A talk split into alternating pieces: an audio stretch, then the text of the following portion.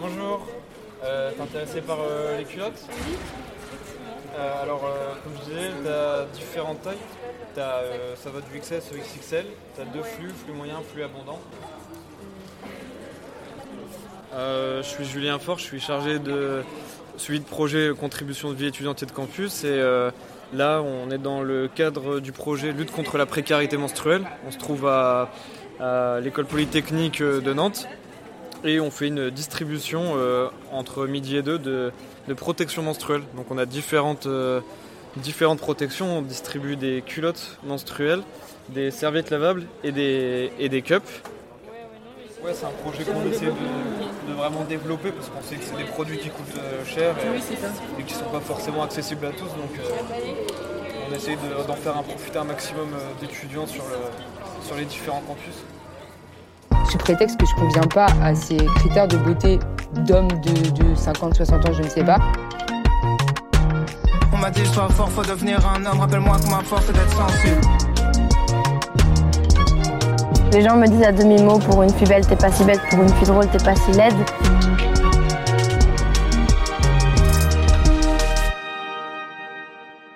Toujours hésité à prendre euh, des culottes, enfin en acheter et tout.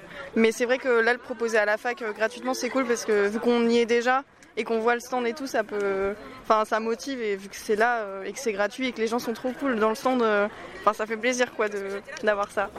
Bah, du coup, moi sur le stand, j'ai pris une culotte menstruelle. Ça fait longtemps que je l'ai regardée de loin en mode oh ça pourrait être cool et tout d'essayer. Je trouvais que ça coûtait cher euh, d'acheter une culotte menstruelle. Enfin, juste euh, c'est cher, je trouve en pharmacie.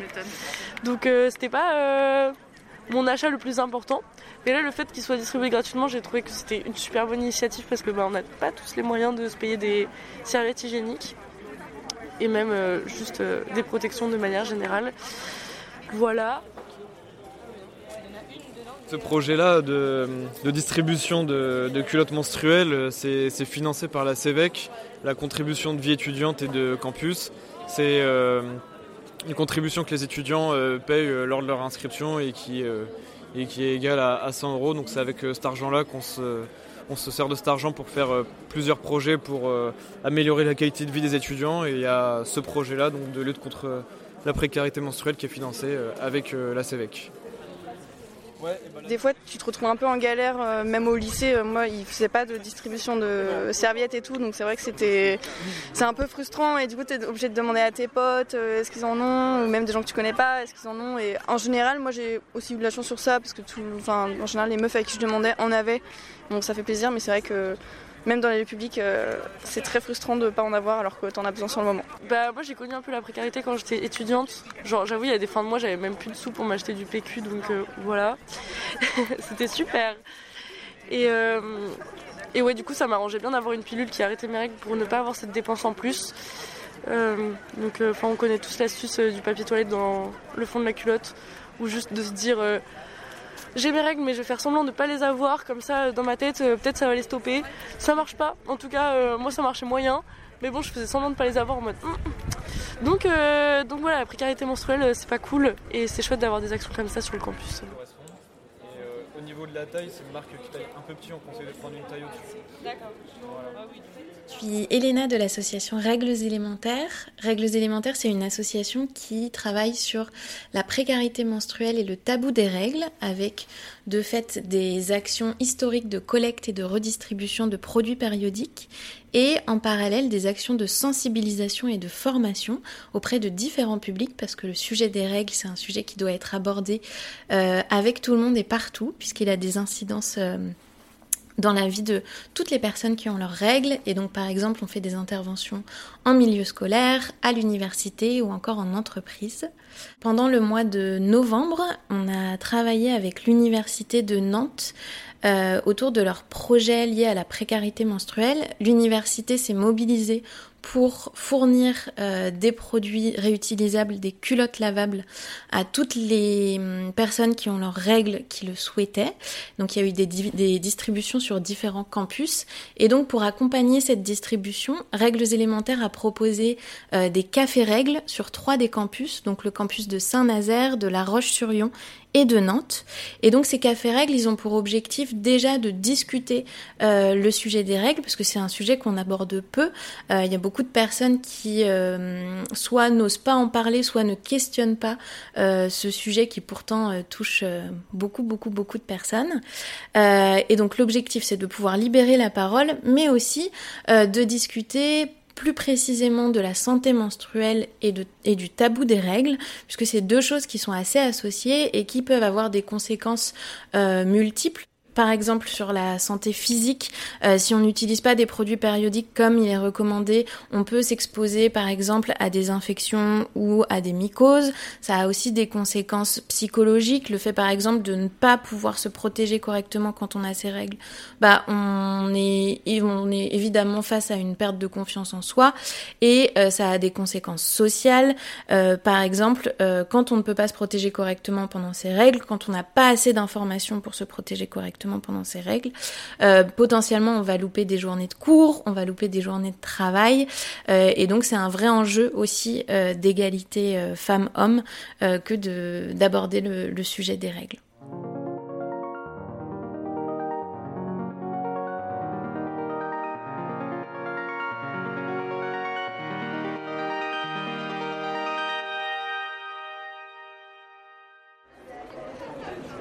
C'est arrivé euh, en colo, en, Corse, exactement.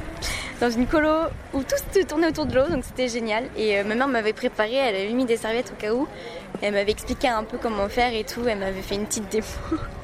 Et elle m'avait bien expliqué, donc j'étais assez, euh, assez à l'aise aussi avec le rapport. Juste, j'ai un peu mal vécu mes, mes premières semaines, enfin ma première semaine de règles parce que je savais pas trop comment gérer les choses. J'étais vraiment toute seule et puis tout le monde se moquait autour de moi parce qu'entre guillemets je puais et que bah, on voyait, on voyait un peu euh, du sang et tout ça dans l'eau. Enfin, c'était un peu.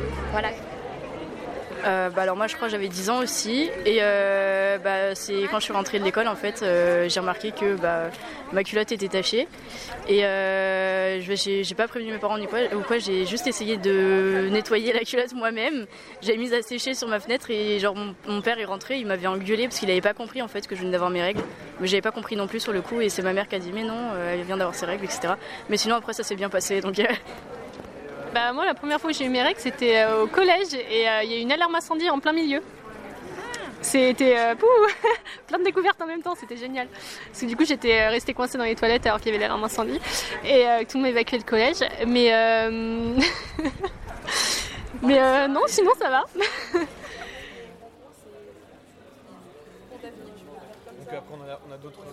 Euh, lors des cafés règles qu'on a organisés sur les trois campus, euh, c'était assez chouette euh, de pouvoir déjà libérer la parole, euh, d'avoir des personnes qui osent poser des questions qu'on aborde peu.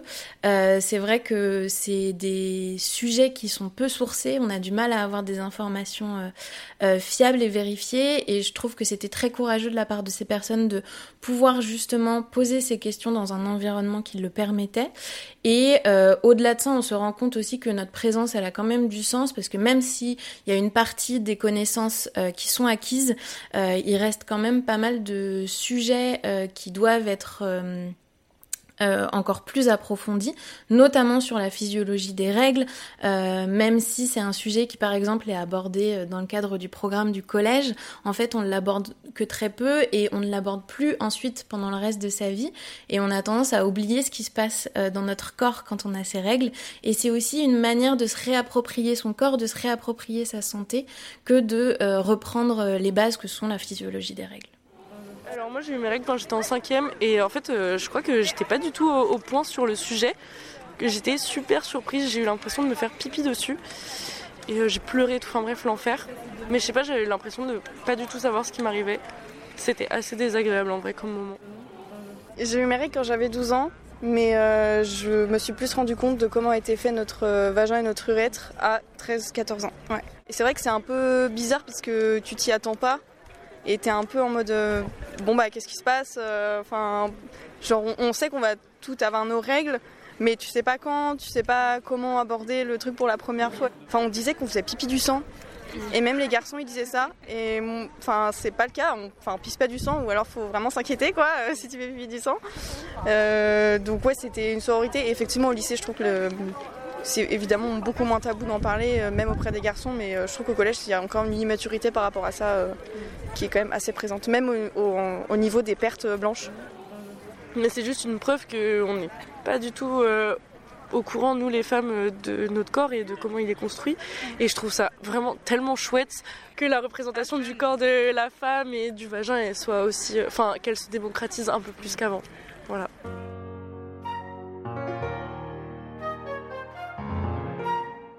Je pense qu'il y a quelque chose d'assez marquant, mais euh, qui a été discuté lors des ateliers à l'université, mais qui l'est de manière générale, c'est le rapport à la douleur de règles.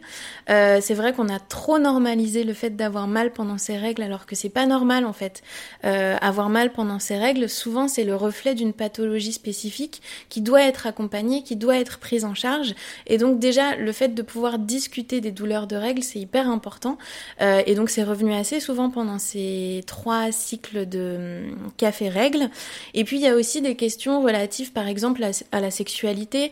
Euh, est-ce que euh, on peut avoir des relations sexuelles quand on a ses règles? Comment en discuter avec son ou sa partenaire? C'est des choses dont on ne discute pas, qui peuvent être gênants, qui restent tabous, alors que euh, c'est des questions qui traversent bon nombre de personnes tout le temps.